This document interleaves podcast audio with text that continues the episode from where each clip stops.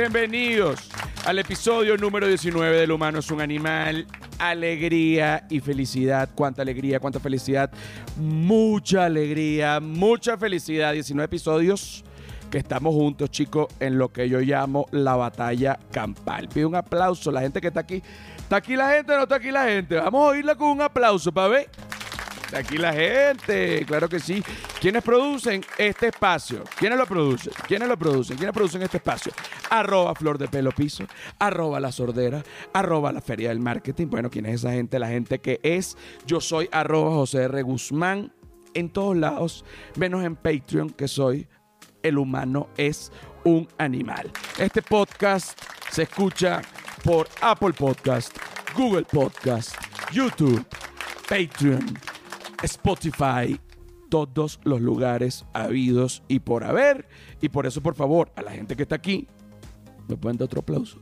Claro que me lo dan, chicos. Maravilla, alegría y felicidad.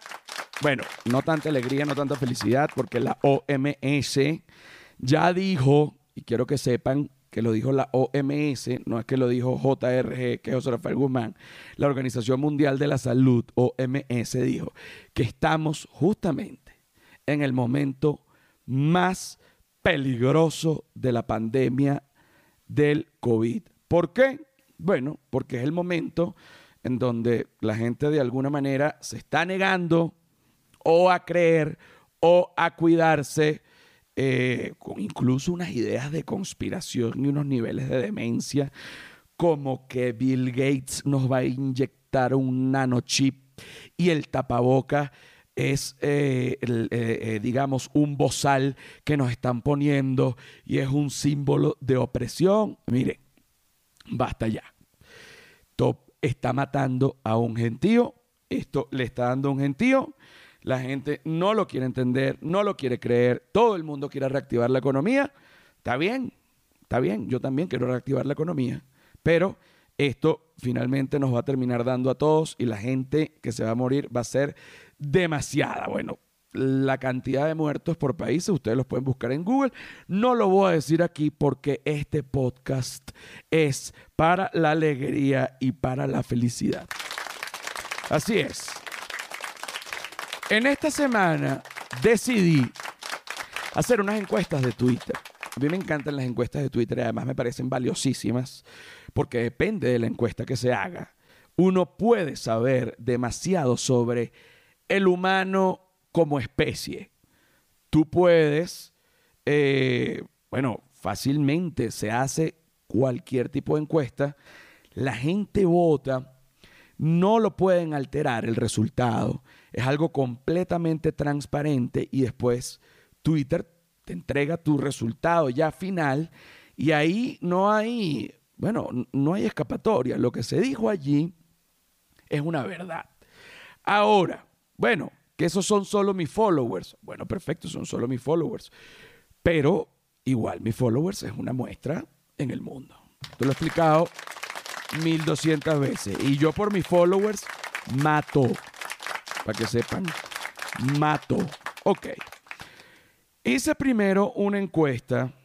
En todas las encuestas votaron, digo, miles de personas porque votaron más de mil. En una cuatro mil, en una cinco mil, en una siete mil, en una nueve mil y así. Pero de verdad que son muestras amplias. Tengo la primera encuesta. Ponme una encuesta, eh, por favor, de una encuesta, no, una canción. Ponme una canción. Bueno, ponme una canción como encuesta, pues. Ah, pon canción de encuesta para ver qué te sale. Porque justamente hice esta encuesta que me parece además que habla mucho, mucho, mucho de lo que está viviendo la humanidad hoy día. ¿Quién es más infiel? Opción A, mujeres. Opción B, hombres. Música de encuesta. Súbemele para ver. Súbemele un poquito más. Ay, bueno.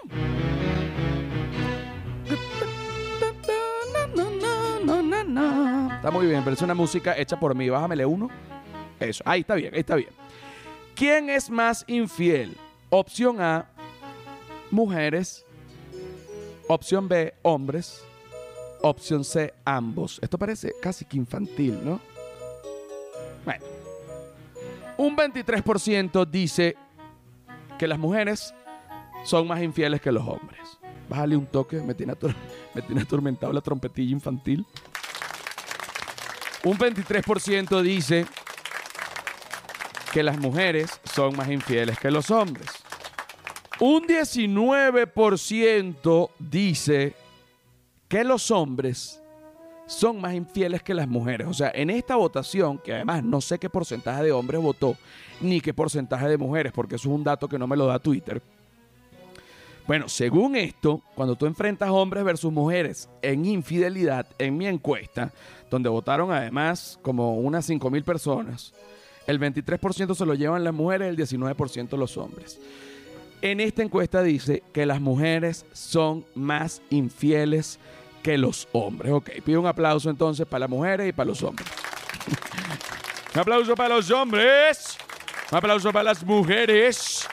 Fíjate que a pesar de que los animadores de, los 90 estaban en los 90 y pudiesen ser eh, homofóbicos o sexistas o lo que tú quisieras para la época, ellos siempre buscaban la igualdad. ¿Cómo están los hombres? ¿Cómo están las mujeres? Uno y uno. Muy bien. Hay una tercera opción en esta encuesta de quién es más infiel. Dice ambos, la opción C. 58% y es la opción que gana. ¿ah?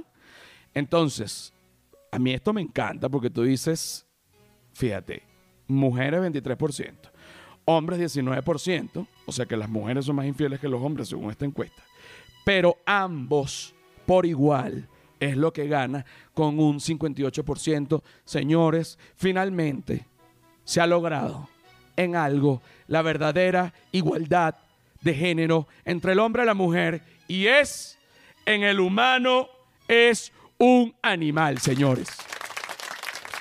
Esto a mí se me aguan los ojos. Se ha logrado la verdadera igualdad de género y es en un podcast donde nadie pensó, donde nadie pensó, donde nadie pensó, es acá, en el humano es un animal, a través de esta respuesta. ¿Quién es más infiel? ¿Los hombres? No. ¿Las mujeres? No, chicos ambos por igual. Un aplauso. ¿Por qué que ambos por igual? Seguramente va a haber un género más que otro. Pero bueno, pero no, creo que dependa del género, depende de lo rico que lo quiera pasar la persona. Ok, ahora ponme una música, fíjate, como de, em, de golpes dolorosos. Vamos a poner golpes dolorosos. Porque hice otra encuesta de, cuando digo de golpes dolorosos no me refiero a una pelea. No, señor. Me refiero a cuando uno se da un golpe por accidente. Los pequeños accidentes que no son fatales, que no te van a matar, pero te pueden matar el día laboral del dolor. Por ejemplo, hice otra encuesta. En esta votaron muchísimo. Este me gustó mucho. Puse golpes, dolores. Ok. Opción A, morderse la lengua. Morderse la lengua es de las cosas más dolorosas porque hace que te retumbe la cabeza, se te agüen los ojos y se te agüe la nariz. Es importante este, recalcar los efectos de, cada golpe. Ok. Qué bueno que aparece el piano. Porque además quiero hablar de un golpe clásico. El golpe del meñique en el pie. Es tan doloroso que es triste. Es tan doloroso que puede matarte un día de trabajo. Puede arruinarte una cita amorosa puede arruinarte una paja. Definitivamente. Definitivamente. Tenemos otro dolor Que por cierto, tengo un cuento rapidito que les voy a echar sobre un golpe de meñique. Era el año 89. Se estrenaba Karate Kid en Venezuela. Por Venevisión. Mi hermano y yo dormíamos juntos en el mismo cuarto. Veíamos Karate Kid en un pequeño televisor que mi papá nos compró a ambos. De botones que sonaban chac, chac, chac. Cuando uno cambiaba. Chac, chac, Estábamos viendo Karate Kid y en unos comerciales mi hermano me dice, vamos a prepararnos un sándwich con diablito. Pido un aplauso además al diablito que me ha acompañado en mi enfermedad y creo que de verdad ha sido lo que me ha curado. Silvia Patricia está aquí a mi lado viéndome con una cara de odio que yo, no, yo me pongo muy nervioso porque yo no entiendo, yo me imagino que se va acumulando el estrés del podcast con el estrés de la, de la, convivencia. No, bueno, una cosa que no tiene nada que ver. Mi hermano y yo nos vamos a preparar el sándwich con diablito. No los preparamos. Y de regreso, mi hermano me lanza la patada clásica de Daniel Sam, la que se para como en un pie y, se pone como, sí, como una gaviota, como un ave y lanza finalmente la patada. Me la lanza, me la pega por la cara, muy suave, porque mi hermano sabía karate. Muy suave, me la pega por la cara como para molestarme. Yo era un niño, mi hermano me lleva 13 años, una diferencia bastante. Yo lo persigo y lanzo niñito gordito, lanzó una patada que en mi mente fue una patada karateca mortal, pero en la vida real fue un gordito lanzando una patada como loco. Mi hermano con gran habilidad esquiva esta patada y se me ha metido el pie en el filo del vidrio de una mesa de vidrio con patas de madera. Sí, señor. El dedo meñique del pie se fue hacia atrás a tal punto que se abrió en el medio una línea sanguinolenta y yo caí en el piso casi muerto. Mi hermano muerto de la risa. Mi hermano muerto de la risa. Pero en fin. Luego está otro golpe, que es el golpe en el centro de la rodilla con algo filoso, por ejemplo, una esquinita de la puerta, una esquinita de donde se pone el papel higiénico en el baño. Esos dispositivos son un peligro, chico, para la rodilla. Tú de repente te paras apurado y aquella esquina entra a través de la tela de tu pantalón y te da, pero como si con una exactitud se me paran los pelos, pero yo me di un golpe en la rodilla, en el centro de la rodilla que yo sentí que me pude haber agrietado la, rótula. Porque la rótula es un hueso parecido al hueso del talón. Es, un hueso redondo, macizo. Pero si tú le das donde es, si tú le das donde es como la mujer. Oye, qué vulgar. Si tú le das donde es, él quiebra. ¿Ah? ¿Te parece esa? Pequiti. Bueno, yo me he dado donde es en la rodilla. Y es un dolor que te recorre la pierna, te llega a la cintura y de manera mágica te retumba como en el centro de la cabeza, como si fuese, como si la rodilla estuviese pidiendo ayuda directo en tu cabeza, como que mira, no solo te voy a doler la rodilla, sino que te voy a doler la cabeza para que vayas ya a un médico, porque esta rodilla mínimo está agrietada. No fui. En ese momento no estaba asegurado y era muy pobre. Estaba llegando a México viviendo en la calle. La gente dice, ¿tú de verdad viste en la calle? Coño, ¿van a seguir? Que sí. ya no. Ya tengo un apartamento con un poco de ventana de vidrio caro. Mira. No, caro no, clase media. A uno le gusta hacer su clase media. La otra opción ¿A te gusta hacer clase media? ¿Clase alta? ¿O qué clase? ¿Clase alta? Estamos ya más, estamos clase media alta. ¿no? Más o menos. Estamos a punto de llegar a clase alta, a puro esfuerzo, dedicación, trabajo y lo más importante, lo más importante, lo más importante, disciplina y dirección. Un aplauso. Prefiero morirme en el camino que no intentarlo, hermano. Por lo menos respeten Messi, pero tío, tranquilo, estás solo en el baño. Que me respeten esa. Oye, hay tíos así.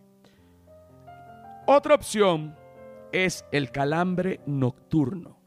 Como dolor corporal, el calambre nocturno a mí me han dado cuando se grabó Caminantes. A mí me han dado en otros momentos, pero cuando se grabó Caminantes me dio y casi llorando de noche. Ay, tengo un calambre, mamadita. Todo el mundo dice, ay, bueno. Ahí uno no puede andar con una quejadera porque todo el mundo está caminando, hombre, mujer, niño, abuelo. Ay, que me duele. Ah, bueno, chamo, te vas a quedar. Y uno aprieta la nalga tratando. Y uno...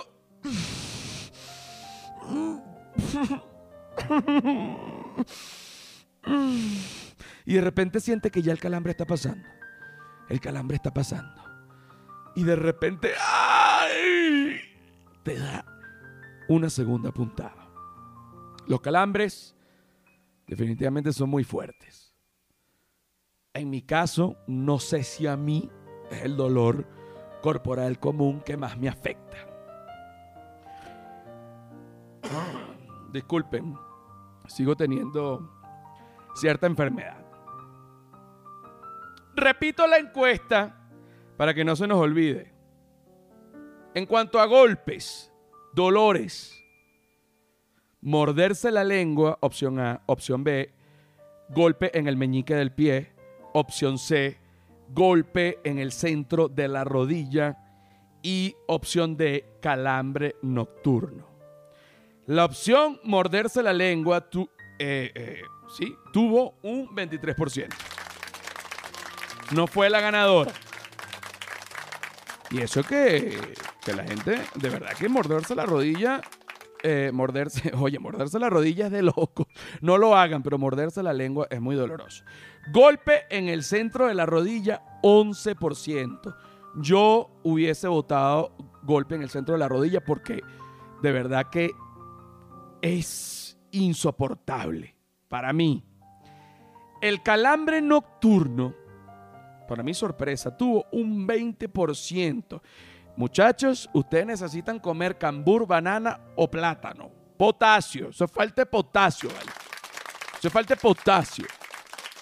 Cómase su cambur en la noche para que no le dé su calambre. Fíjate que morderse la lengua, según esta encuesta, duele más que el calambre nocturno. Pero el calambre nocturno, según esta encuesta, duele más que el golpe en el centro de la rodilla. Pero la opción ganadora, final, máxima, increíble, es definitiva y rotundamente el golpe de meñique en el pie con un 46%. El golpe de meñique en el pie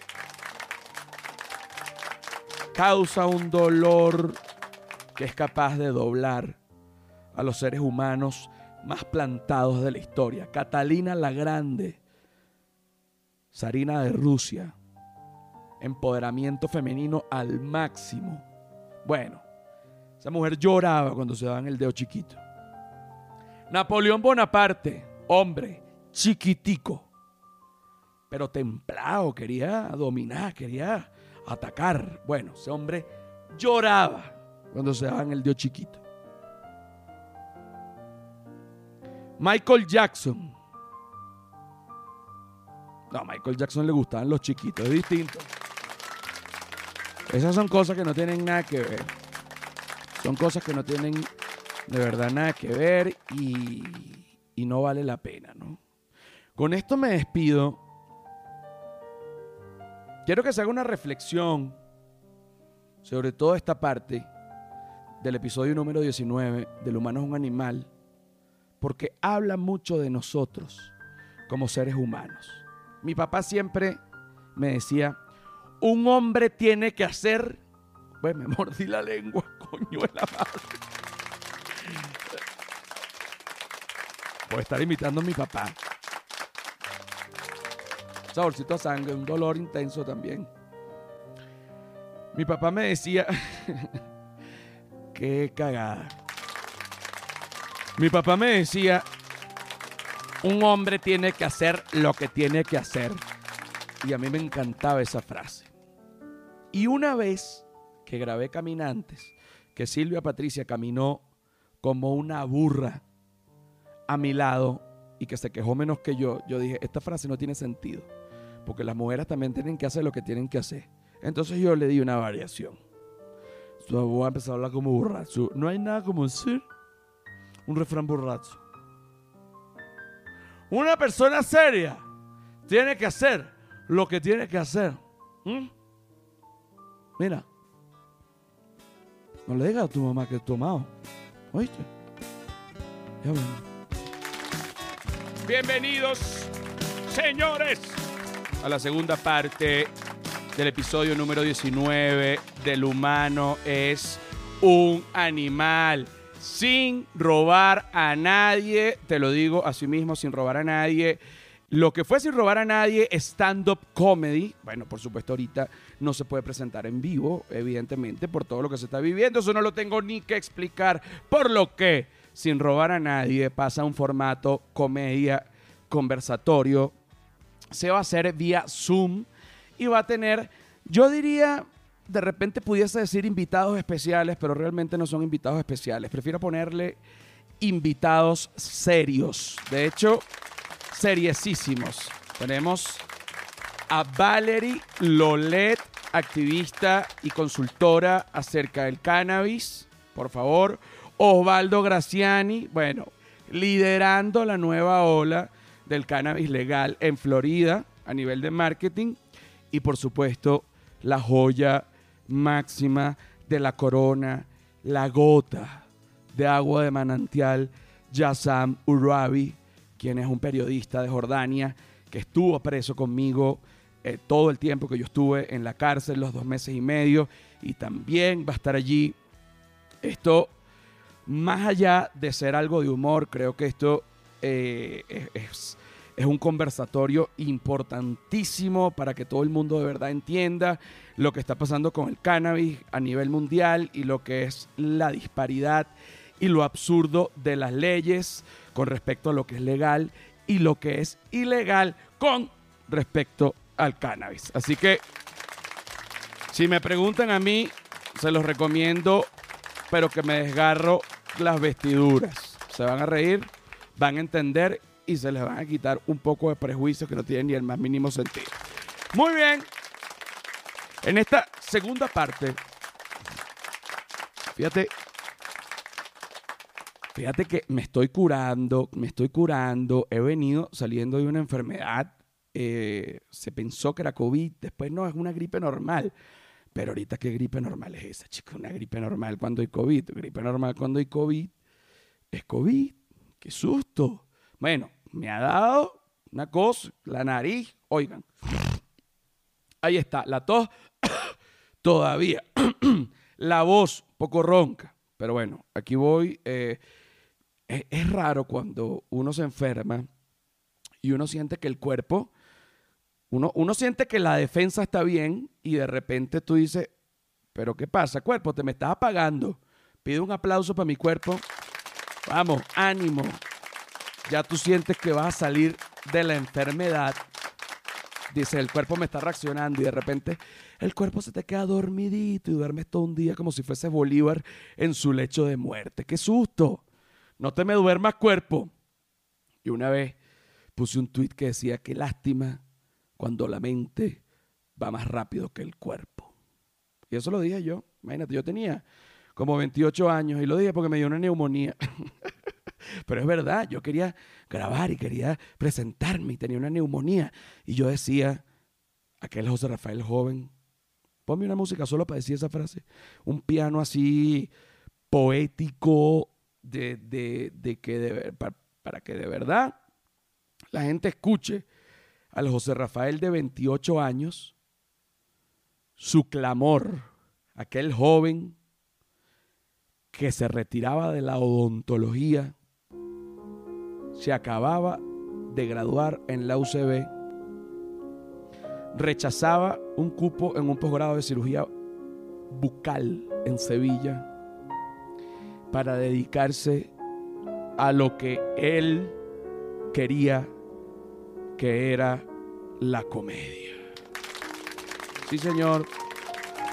Y aquel joven, un día ya habiéndose dedicado a la comedia, sufre una neumonía que le impide ejercer sus actividades profesionales. Y aquel joven, con aquella rabia, hace un tuit que decía, no me acuerdo exactamente cómo decía, pero lo escribí yo mismo, pero más o menos estoy tratando de acordarme de José Rafael de 28 años, con mucho ímpetu, pero un poco fuera de tono. de verdad. El tuit decía algo así. Qué lástima cuando la mente va más rápido y más allá que el cuerpo. Cuando el cuerpo se te queda atrás a lo que tú quieres. Así siento yo ahorita. Por un momento dije, este cuerpo se me está quedando atrás. Este cuerpo va a morir. Por favor, vayan buscando un frasco de vidrio grande para que aunque sea metan mi cabeza. Pero de pronto el cuerpo como de la nada arranca. Y bueno, me siento mejor, quítame ese piano.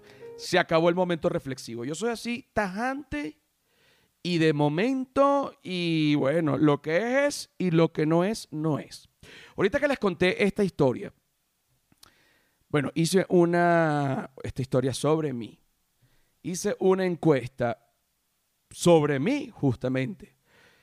Obvio, esta encuesta va dirigida a mis followers porque es hecha a través de mi cuenta de Twitter.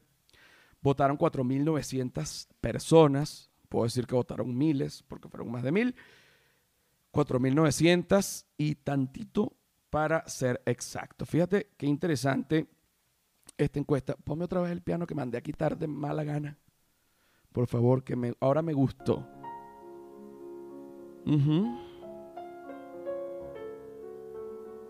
Hice una encuesta sobre mí que decía, además esta encuesta no le interesa a nadie, sino a la gente que me sigue, porque ¿a quién le va a interesar esta encuesta si ni, ni sabe quién soy yo? José R. Guzmán es. Súbamele. Hay cuatro opciones. Opción A. Es un loco, es un enfermo. Esa es opción uno. ¿Tú te quieres ir de la casa con esa cara? Va, va, vamos, va, bájale dos, bájale dos. Tú me odias hoy. Estoy hablando con el operador. Tú me odias. ¿Mm? Bueno, pero estoy asustado. Yo digo, pero cuánta, cuánto odio, cuánta mentira. No, mentira. La convivencia afecta. Opción B, buena persona. José R. Guzmán es opción A, loco enfermo. Opción B, buena persona. Opción C, me da un morbo raro. Me da un morbo raro. Bueno, esa es la opción C. Opción D es un tremendo artista. Estas son las cuatro opciones sobre lo que es José R. Guzmán para la gente en esta encuesta. La opción buena persona tiene un 24%. Un aplauso. Sí lo soy. Sí lo soy. La opción me da un morbo raro. Tiene un 13%. A mí me preocupa mucho, pero yo digo, pero bueno, esa gente dejen su inventadera, dejen su locura, porque yo estoy tranquilo aquí en mi casa, ya yo estoy, yo, espérate, yo no ando buscando el, sexo libre y el entretenimiento y la locura. Solo con mi pareja. Ahora, si mi pareja está de acuerdo con de repente buscar el sexo libre, la locura y la mala interpretación, de repente se busca. Eso siempre es peligroso. No, que vamos a hacer un trío. Esa gente termina. Pues esa gente queda loca. No, que fíjate que cuando hicimos el trío, tú como que la miraste más a ella. Coño, pero ¿te vas a tomar el café o no? Entonces, bueno, hacen ese tipo de cosas. Ok. Ok. Ponme otra vez el piano, porque necesito, necesito entrar. Necesito entrar. Necesito entrar. La opción D dice que es un tremendo artista. Ok. Esta opción no es la que gana. No es la que tiene más votos. Tampoco me da un morbo raro. Tampoco buena persona. La opción que gana con un 35% es José R. Guzmán es un loco enfermo. Pido un aplauso para mí. Esto se pudiese interpretar como que es un resultado negativo. No estoy de acuerdo. Porque la opción que aunque gana, que dice que es un loco enfermo, tiene tan solo 35%. Pero las otras tres opciones son positivas. Buena persona, tremendo artista, me da un morbo raro. Y entre esas tres, la sumatoria da exactamente un 65% de positividad dentro de esta encuesta. José R. Guzmán está del lado de los buenos una vez más. Tú sabes que una particularidad que yo he tenido durante toda la vida, no me apagues ese piano. Sígueme el piano, sígueme el piano, sígueme el piano, sígueme el piano, sígueme el piano, sígueme el piano, síguelo, síguemelo. Ajá. Una particularidad que yo he tenido toda la vida es que yo he sido fanático de lo militar, ¿no? Apágame el piano. Bueno, te complazco. Yo no quiero pelear. Yo no quiero pelear. No quiero pelear. ¿Tú quieres quitar piano? Quita piano. ¿Tú quieres poner piano? Pon, pon piano, pues. Lo quiero quitar. Tú quitas piano. No importa. Yo he tenido toda la vida una, un fanatismo real hacia el mundo militar. Y viene, bueno, viene definitivamente de que mi abuelo era militar en Venezuela. Me contaba sus historias. Eh, fue militar cuando se dio un golpe de Estado por los años 40 en Venezuela. Fíjate todavía la garganta. Oigan. bueno, yo fanático, mi abuelo me contaba que el fusil de reglamento en esa época, lo pueden buscar, era el FN-30, un fusil estilo Mauser. Bueno, una locura, lo van a ver aquí en, una imagen a un lado. Y yo siempre crecí con, bueno, con, de, alguna manera amando, porque es que no, no puede haber otra palabra, amando el mundo militar. Todos los dibujos que yo hacía en el colegio eran de militares, de uniformes, eh, de armas, de aviones, de tanques, de helicópteros. Y eh, cuando, bueno, fui creciendo, un momento que, mi, que, que fui coqueteando con la idea de ser militar. Mi abuelo estaba, bueno, contentísimo con eso. Mi mamá, que ya veía lo que iba a pasar luego con Chávez, eh, se arrodilló un día y me dijo, por favor, no seas militar que esto se va a ir todo, eh, la palabra exacta que utilizó fue a la mierda y después no vas a saber ni cómo saliste de eso. Yo en ese momento no entendí lo que mi mamá me quería decir. Yo le hice caso porque era mi mamá y en mí tenía más autoridad que mi abuelo. Pues realmente yo quería ser militar también, entre otras cosas. Crecí con, esta, con este amor hacia lo militar. Los militares tienen muchísimas cosas malas, muchísimas, pero también tienen muchísimas cosas buenas. Cuando digo la cultura militar, militar dentro de la cultura, cuando no le metes política, ni le metes ideología, ni le metes nada. Eh, me parece fascinante que una persona domine su miedo y cumpla una misión, sea cual sea, así pueda perder su vida sin chistar. De toda la vida me ha parecido fascinante eso y así es que yo me manejo. Por eso es que si ustedes ven mis grabaciones, al menos he puesto mi vida en peligro dos veces. Pido un aplauso para mí. Muy pocos hacen eso. Yo tuve algún entrenamiento militar en alguna época, estuve en una banda marcial, etcétera, pero yo siento que los entrenamientos militares eh, están un poco obsoletos. Ponme una banda marcial. Imagínense una academia militar. Sí, señor. ¡Atención! ¡Sí! ¡De! ¡March! Y empiezan. ¡Rap! ¡Un! ¡Un! ¡Dos! ¡Tres! Izquierdo, izquierdo, izquierdo, derecho, izquierdo. ¡Un! ¡Un! Un, dos, tres. ¡Atención! ¡Parar la música! ¡Ya! Ok. Fíjate cómo hay que tener donde mando. Esto lo está haciendo un coronel. Coronel con sus medallas, todo. Informa al grupo de cadetes que en este momento se va a hacer la práctica de pasar bajo el alambre de púas.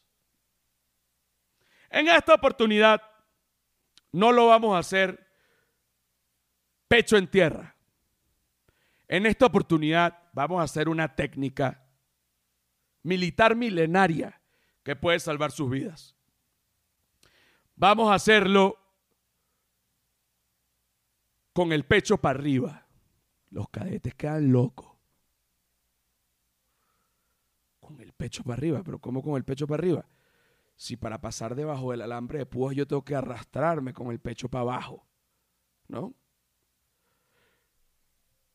¿Alguien tiene alguna duda? Atención, mi coronel. Dígame, cadete. Pero ¿cómo va a ser pecho para arriba si la cuerda se pasa pecho para abajo? No sea incrédulo, incrédulo, cadete. Me equivoqué. No sea incrédulo, cadete.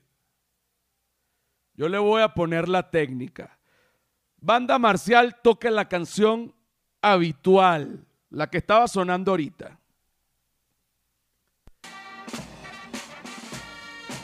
No, ya va. ¡Párala! No di la orden. Banda marcial. Toquen la canción ¡Ya! Oye, qué banda marcial tan loca. No, pero ¿qué es esto? Fíjate que la banda marcial cambia el tono. Nadie sabe qué está pasando. Solo lo sabe el coronel y el director de la banda. Y aquí viene. Muy bien, cuerpo de cadetes. Bájamele una, bájamele una. Muy bien, cuerpo de cadetes. Vamos a pasar la cabulla. Súbamele, banda marcial. Somos militares. Y tocaremos alto por nuestro honor. Vamos a pasar la cabulla. El alambre de púas. Pecho para arriba. Y aquel coronel, bueno, se ajusta el cinturón, pone a dos cadetes a ponerle el alambre de púa. Cadete, ustedes dos, pónganme el alambre de púa bajito. Para que veas como un guerrero militar pasa el alambre de púa con pecho para arriba. Más bajito, más bajito. Ponme, la, ponme el alambre más bajito. más bajito, bien pegadito al piso. Que quiero que quiero que me duelan las rodillas. Banda, súbemele uno. Esta es la técnica. Voy. Izquierdo, izquierdo, izquierdo, derecho, izquierdo. Un, un, un, dos, tres. Cuando usted tenga dominado el paso cadete, usted comienza el ejercicio de descenso poniéndose horizontal de la cintura para arriba, con el pecho mirando al cielo, de esta manera. Ah, ah, ah, ah. De esta manera, me cuesta hablar porque ya estoy echado para atrás. De esta manera, se pasa debajo del alambre púa. Mm. Vamos, vamos, vamos, vamos. No me la, no me la suba, no me suba el alambre. Exígeme, exígeme. Pómelo más. Se pasa el alambre púa y uno, una vez más, pone su cuerpo de la cintura para arriba vertical. No perdemos el paso. Izquierdo, izquierdo, izquierdo, derecho, izquierdo. Un. Ok. Banda, ¿por qué pararon? No joda. Los voy a mandar a fusilar. Vuélvanme a empezar la canción desde el inicio porque necesito un ejercicio final que puede salvar la vida a los cadetes. Atención, comen, ser. Ok, ok. Luego de pasar el alambre de púas o la cabulla con el peso para arriba, con el pecho para arriba, sabroso, sabroso, sabroso, izquierdo, izquierdo, izquierdo, derecho, izquierda, sabroso, izquierdo, derecha, izquierda, sabroso.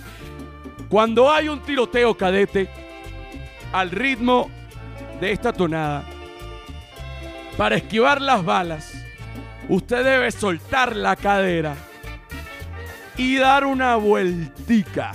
Ajá, ajá, ajá, ajá, ajá. No se me apuren.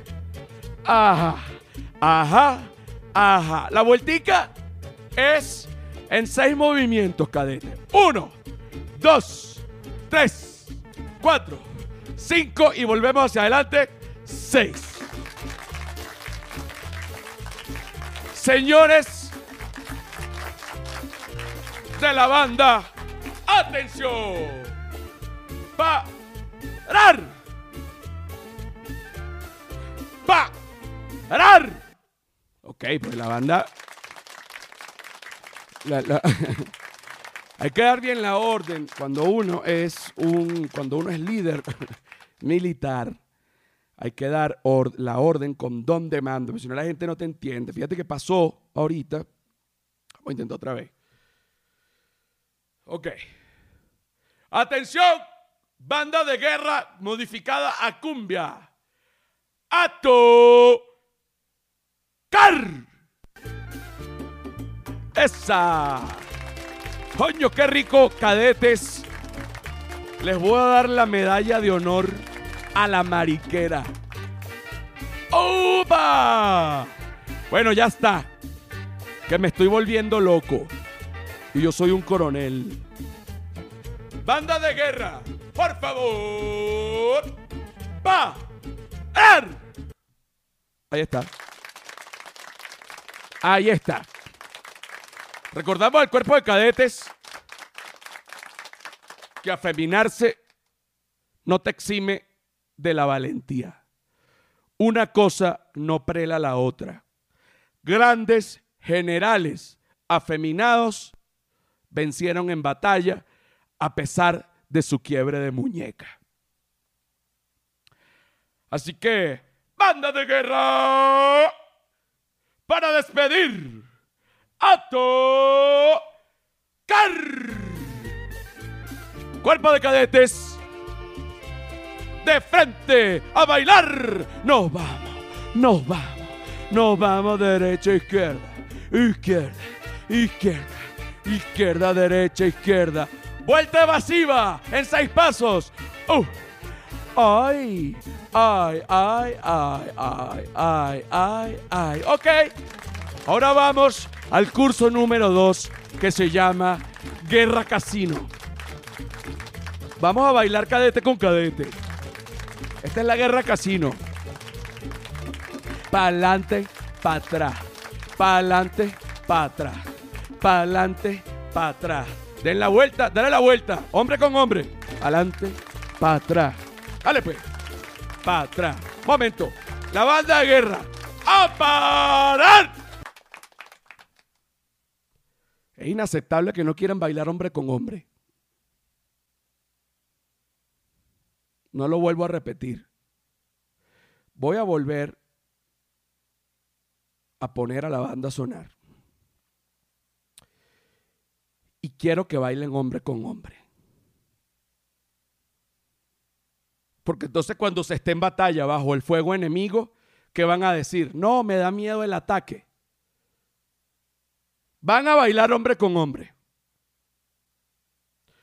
Atención, banda marcial. A tocar. Eso, ven. Qué lindos. Qué lindos se ven mis cadetes vestidos de blanco. Gozando.